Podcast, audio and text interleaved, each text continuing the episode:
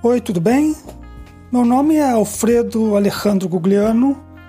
Eu sou professor dos cursos de Ciências Sociais e Políticas Públicas da Universidade Federal do Rio Grande do Sul e eu participo também do Departamento de Ciência Política. Nosso departamento se dedica, entre outras coisas, a estudar temas relacionados com as instituições, a cultura política e as diversas formas de participação. Este último assunto que estudo. Além das aulas que eu ministro dos meus alunos, eu realizo pesquisas sobre as diferentes maneiras pelas quais as pessoas podem participar das decisões que tomam os governos. Nessa atividade, eu faço parte de um grupo, junto com outros colegas que trabalham o mesmo assunto. O grupo se chama Processos Participativos na Gestão Pública e vocês nos encontram facilmente nas redes sociais. Até aqui, já falamos sobre vários assuntos importantes relacionados com a ciência política. Na série de hoje, vamos conversar sobre um aspecto da política da qual não temos como nos esquivar: a cidadania. E por que não dizer também as formas de contribuir para viver numa sociedade melhor por meio da participação política. Na universidade tem muita discussão sobre o que é cidadania, mas eu não quero complicar as coisas, complicar a nossa conversa.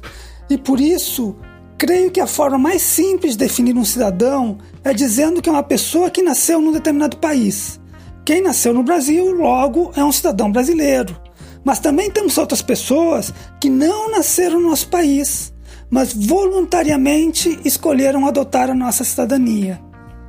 Nascendo num lugar ou não, uma das principais características do cidadão é a paixão, o amor pelo lugar onde vive.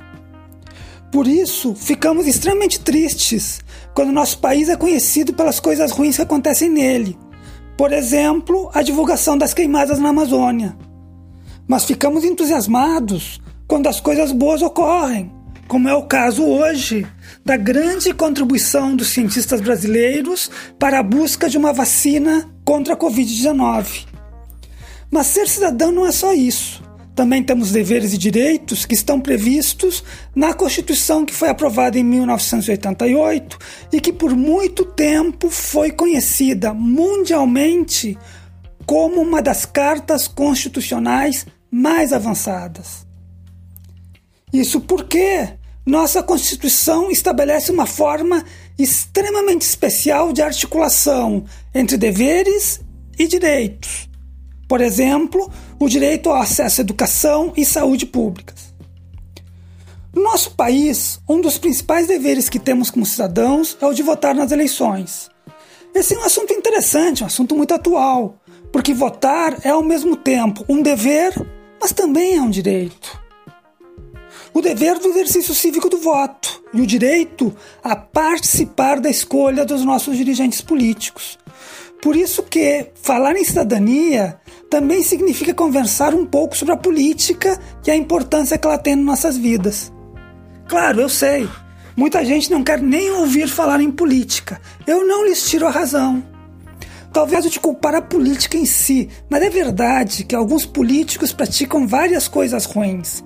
Não sei se podemos dizer que seja a maioria dos políticos, mas sem dúvida é um número grande que utiliza a política para a pior coisa que a política poderia servir, ou seja, o benefício próprio.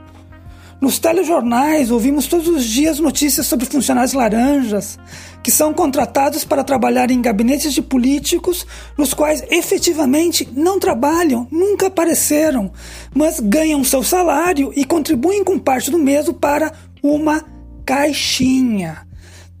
Também escutamos muito, muitas notícias sobre o uso de cargos públicos para receber propina ou algum benefício individual.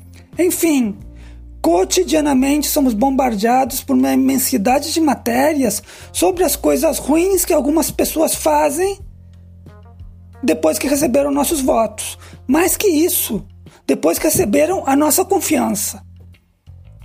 Contudo, não gostar da forma como a política é feita não deveria significar abandonar a política nas mãos daqueles que a utilizam para o seu benefício próprio. No fundo, nós temos que ser conscientes disso. É isso que essas pessoas querem. Elas querem ser deixadas em paz.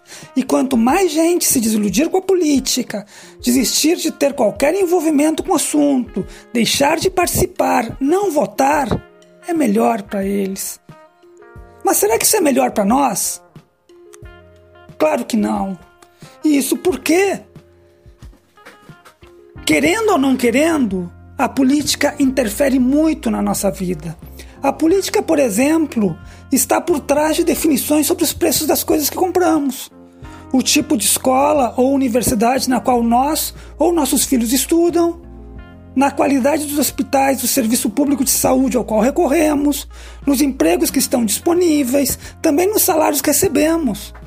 A política está por trás de tudo isso interfere na forma como vivemos e nas oportunidades que a vida nos oferece. É de política que conversamos diante de uma eleição, não é verdade? Elegemos candidatos que apresentam uma série de ideias nas suas campanhas e que esperamos que, depois de eleitos, coloquem em prática boa parte das coisas que disseram que iriam fazer. Mas a, a relação que estabelecemos depois de uma eleição não parece corresponder ao tamanho da sua importância. Em geral, depois que votamos, os governantes governam e nós, cidadãos, esperamos que as suas promessas eleitorais sejam cumpridas. E caso isso não aconteça, aguardamos uma nova eleição na expectativa de que o próximo eleito, pelo menos, cumpra com aquilo que tão animadamente é apresentado no momento de pedir o nosso voto. A política em geral funciona assim. Mas eu não queria usar esse momento para dizer que necessariamente as coisas têm que ser desse modo. Nós podemos fazer de uma maneira diferente. Existem diversas coisas que podemos fazer para que a política deixe de beneficiar somente alguns e passe a ser um instrumento para melhorar a vida das pessoas. Tudo começa pela nossa vontade de transformar a política numa atividade que faz parte da vida de todas as pessoas, independente de raça, sexo ou condição social. Participar, somar, se envolver, essas são as principais formas de fazer com que a política não dependa tanto de quem se elege, mas faça parte da vida de todos. E para isso temos que sair da nossa zona de conforto, junto com nossos vizinhos, colegas, amigos, enfim, as pessoas com as quais convivemos. Todos juntos devemos buscar formas de colaborar para viver num mundo melhor, numa cidade na qual todos possamos considerá-la como nosso lar. Na nossa cidade temos muitas formas de nos envolver. Em diversos bairros, vizinhos se organizam para colaborar com o poder público, com o cuidado do espaço urbano e o meio ambiente.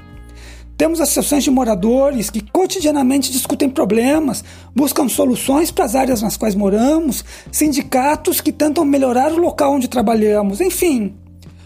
Possuímos uma série de organizações e movimentos sociais que se esforçam para que a comunidade possa contribuir para que a sociedade seja mais justa e que todos possamos viver da melhor maneira possível, sem prejudicar ninguém, mas principalmente sem sermos prejudicados. Em Porto Alegre, temos uma atividade muito especial que se chama orçamento participativo, que é uma prática levada adiante nas principais cidades do mundo e sempre que é implementada, é lembrado que se trata de uma criação gaúcha que nasceu na capital do Rio Grande do Sul, em Porto Alegre. Não é de nenhum partido político, também não se vincula a qualquer ideologia. Representa, isto sim, a forma como os cidadãos podem discutir seus problemas e definir a aplicação dos recursos públicos visando uma solução. Todos nós conhecemos a proposta. A comunidade se reúne, discute os problemas, pensa soluções e o governo estabelece recursos para que as propostas populares sejam efetivadas. Isso é uma excelente ideia inventada em Porto Alegre e, como diz o nosso hino gaúcho, hoje ela serve de modelo a toda a terra. Isso é uma maneira de fazer com que a política se transforme num instrumento para beneficiar a todos, fazendo com que prefeitos, governadores, deputados, vereadores, enfim, os profissionais da política e o povo trabalhem juntos pelo bem comum. Como sempre, a eleição é um momento importante para pensar nessas coisas. Eleger pessoas corretas, comprometidas, escolher propostas que potencializem melhorar a vida de todos, mas acima de tudo, A eleição é um momento para pensar que o que acontece com a nossa sociedade não é fruto de um governante ou de um partido político, mas é consequência do envolvimento de todos nós. Pensem nisso, conversem com os amigos, troquem ideias com as pessoas próximas de vocês. Fazer do Brasil um país melhor é uma atividade a qual todos nós devemos nos dedicar. Desejo tudo de bom, cuidem-se bastante.